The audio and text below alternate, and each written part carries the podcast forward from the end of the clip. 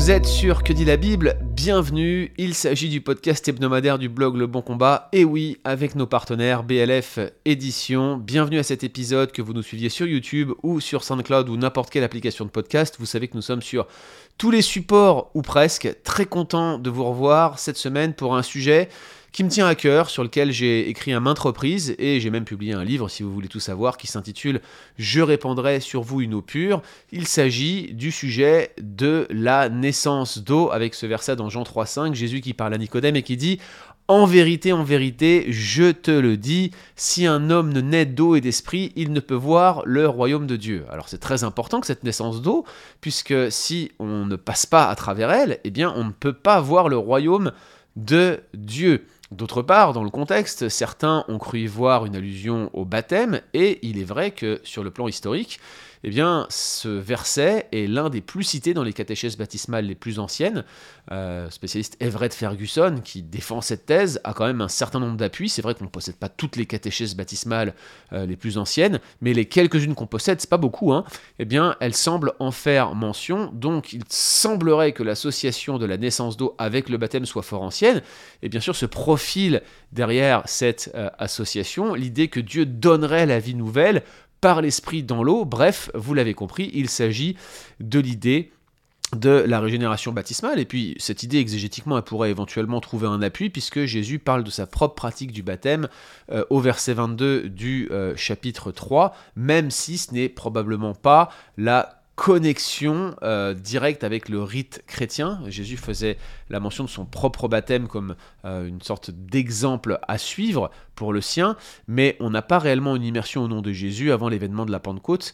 Euh, est-ce que c'est réellement l'introduction du baptême en Jean 3 J'en doute, ce n'est pas vraiment le thème que l'on retrouve dans l'ensemble de ce chapitre. Et si vous voulez en savoir plus, parce que ce n'est pas l'objet de ce podcast et que vous voulez voir en quoi ce verset ne dépend pas directement de la doctrine de la régénération baptismale, je vous renvoie vers les différents articles que nous avons sur le blog Le Bon Combat, ou si le cœur vous en dit, dans mon ouvrage sur la régénération baptismale, ou plutôt sur l'évaluation biblique de la euh, régénération baptismale.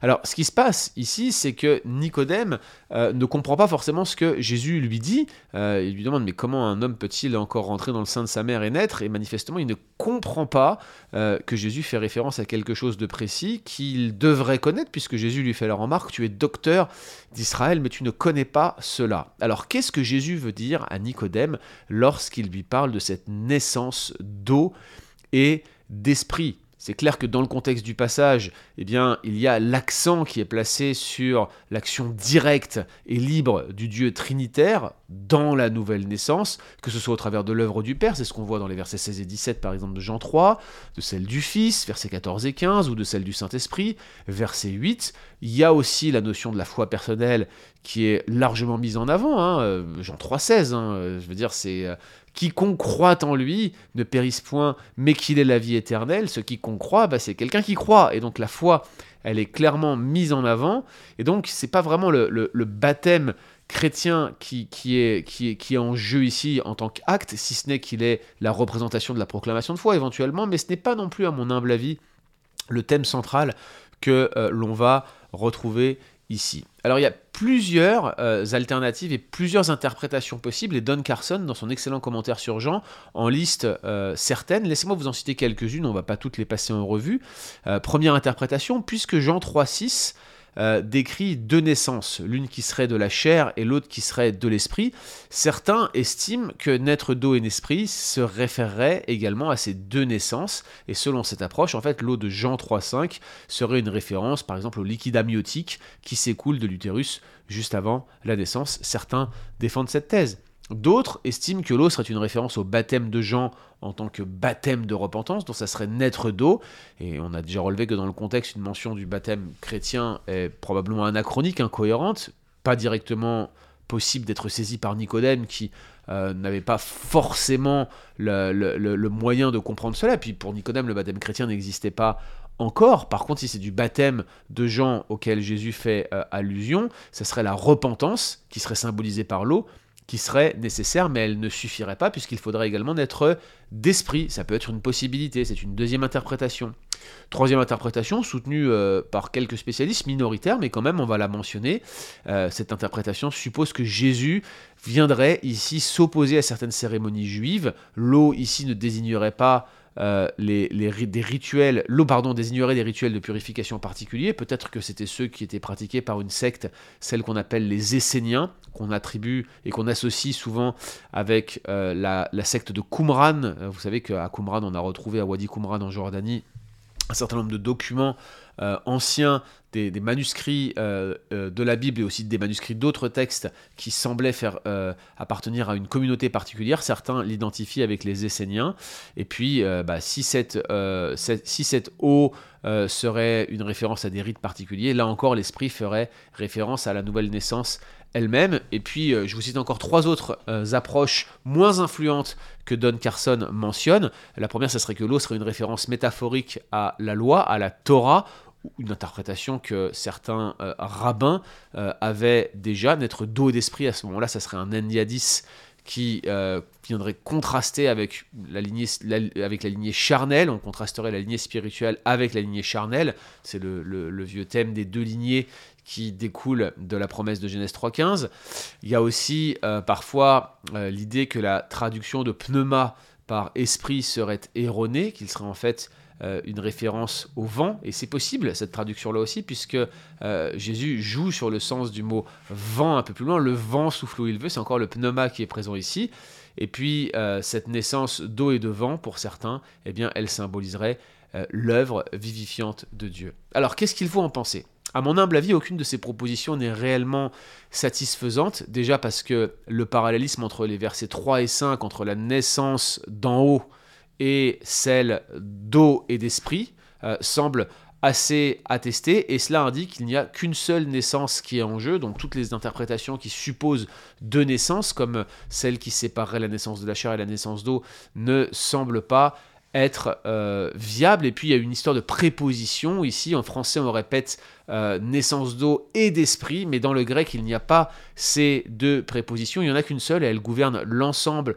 de l'expression. Et donc, euh, il est ici exclu grammaticalement qu'on ait affaire à deux naissances, mais également au baptême de Jean si l'on va dans cette direction-là, parce qu'en effet, Jean lui-même met en contraste l'eau de son baptême avec l'esprit. Regardez, c'est dans l'évangile de Jean, c'est un thème récurrent, Jean chapitre 1, versets 33 et 34, tandis que l'expression de Jean 3, 5 va venir unir. Donc si on accepte que l'eau serait le baptême de Jean, on contredirait avec Jean 3, 5, Jean 1, verset 33, 34. Voilà pourquoi je ne pense pas que cette approche soit viable. Dans la bouche de Jésus, l'eau et l'esprit forment une unité conceptuelle et on ne peut pas adopter une interprétation autre que celle d'un seul baptême une seule expression pour une seule pratique et une seule euh, réalité spirituelle naître d'eau et d'esprit, c'est une seule et même chose, c'est comme les deux faces d'une même pièce. Toute interprétation, métaphorique ou non, basée sur un contraste entre ces deux éléments qui constituent un tout, peut difficilement être retenue. Je vous le dis, hein, naître d'eau et d'esprit, ce sont les deux versants d'une montagne, ce sont les deux faces d'une même pièce, on ne peut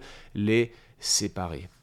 À mon humble avis, ici, on a une allusion à un procédé littéraire qui consiste à connecter la naissance d'eau et d'esprit avec un passage bien connu, mémorable de l'Ancien Testament, mémorable parce qu'il fait référence à euh, euh, un texte connecté aux promesses de la Nouvelle Alliance en Ézéchiel 36, 25, où il est dit Je répandrai sur vous une eau pure et vous serez purifiés. Lorsqu'au verset 3, Jésus présente à Nicodème l'idée de la nouvelle naissance, on l'a dit, celui-ci s'étonne Comment un homme peut-il naître quand il est vieux? Peut-il rentrer dans le sein de sa mère et naître? Ça, c'est le verset 4 de Jean 3. Et c'est alors seulement que Jésus mentionne cette naissance d'eau et d'esprit que l'accès au royaume de Dieu nécessite.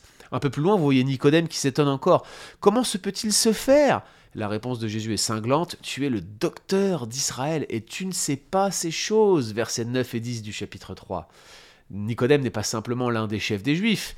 Il est également une autorité religieuse, un maître, un docteur dont l'enseignement est incontesté. Le fait qu'un docteur en Israël doivent avoir connaissance de ces choses suggère bien évidemment que la réponse au problème se trouve dans l'Ancien Testament. Or, Ézéchiel 36-25 est le seul passage, je dis bien le seul passage de l'Ancien Testament, où l'eau et l'esprit sont associés de manière aussi étroite dans une perspective de renouvellement spirituel eschatologique. Je suis ici d'accord avec Don Carson, qui relève d'ailleurs d'autres indices qui militent en ce sens.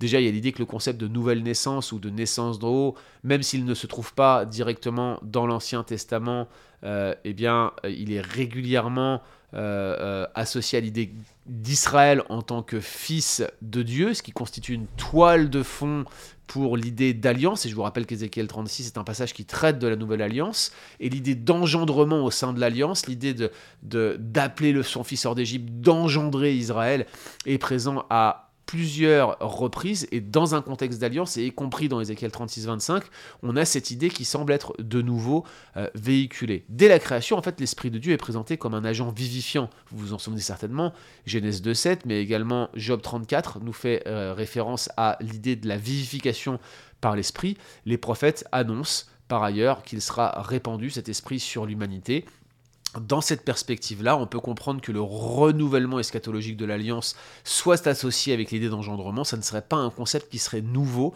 dans le Nouveau Testament. Il est directement emprunté à l'Ancien. Il y a tout un faisceau de textes qui vont dans cette direction. Lorsque l'eau, d'autre part, est utilisée au sens figuré dans l'Ancien Testament, surtout lorsqu'elle est associée à l'esprit, c'est généralement en rapport avec soit un renouvellement, soit une purification. Ici, il y a un ensemble de références que je vais vous épargner, mais elles sont dans le livre des Nombres. Euh, psaume 51, 9 et 10, c'est probablement le meilleur exemple d'une purification par l'eau et l'hysope qui s'inspire métaphoriquement des rituels de purification aquatique que l'on a dans le Lévitique. Et puis, euh, vous avez dans la littérature prophétique, notamment dans Ésaïe, et Jérémie, Ézéchiel également, hein, très, euh, très centré sur la réutilisation du Lévitique, Ézéchiel, euh, qui font référence directement à la purification par l'eau. Il semble impossible que cet thème récurrent ait échappé à Nicodème, encore moins l'allusion à Ézéchiel 36-25, mais pourtant il euh, l'a manqué, celle-ci. Non seulement il y a des marqueurs textuels qui associent étroitement l'eau et l'esprit qui vont presque immédiatement connecté à la fois euh, Jean 3.5, mais aussi d'autres passages qui parlent de purification eschatologique par l'eau, comme Tite 3.5 avec Ézéchiel 36.25. Euh, mais en plus, Jésus semble donner davantage d'indices. Par exemple, Jean 3.8 fait étrangement écho à l'épisode des ossements desséchés qui reprennent vie sous l'action de l'Esprit. Je vous laisserai relire Ézéchiel 37, vous allez voir, c'est frappant. On dirait finalement contextuellement, Jean 3 cherche à se connecter au renouvellement de l'alliance que euh, l'on retrouve dans euh, le euh, dans l'Ancien Testament et dans Ézéchiel 36-37 en particulier. Cette vision prophétique, à mon humble avis, semble exemplifier la promesse de renouvellement d'Ézéchiel 36, 26, 28, où le renouvellement lui-même fait un véritable prélude à la résurrection. Finalement, la résurrection spirituelle que constitue la nouvelle naissance est la préfiguration de la résurrection corporelle. On a cette même séquence qui intervient en Ézéchiel 36, 37, et il semblerait que Jésus, indirectement, semble dire que cette nouvelle naissance qu'il promet à Nicodème sera l'anticipation de la résurrection corporelle qui est promise par ailleurs dans le Nouveau Testament. On notera également les allusions à une nouvelle création dans Ézéchiel 36, par exemple le Nouvel Éden d'Ézéchiel 36-35, qui est noté par de nombreux spécialistes de l'Ancien Testament. Et c'est un thème, il faut le dire, qui cadre relativement bien avec cette idée d'une recréation spirituelle, d'une nouvelle naissance. Cette dernière n'est autre que l'accomplissement des promesses de pardon et de renouvellement eschatologique annoncées aux prophètes qui contemplent d'avance, en quelque sorte, la ratification future d'une alliance nouvelle.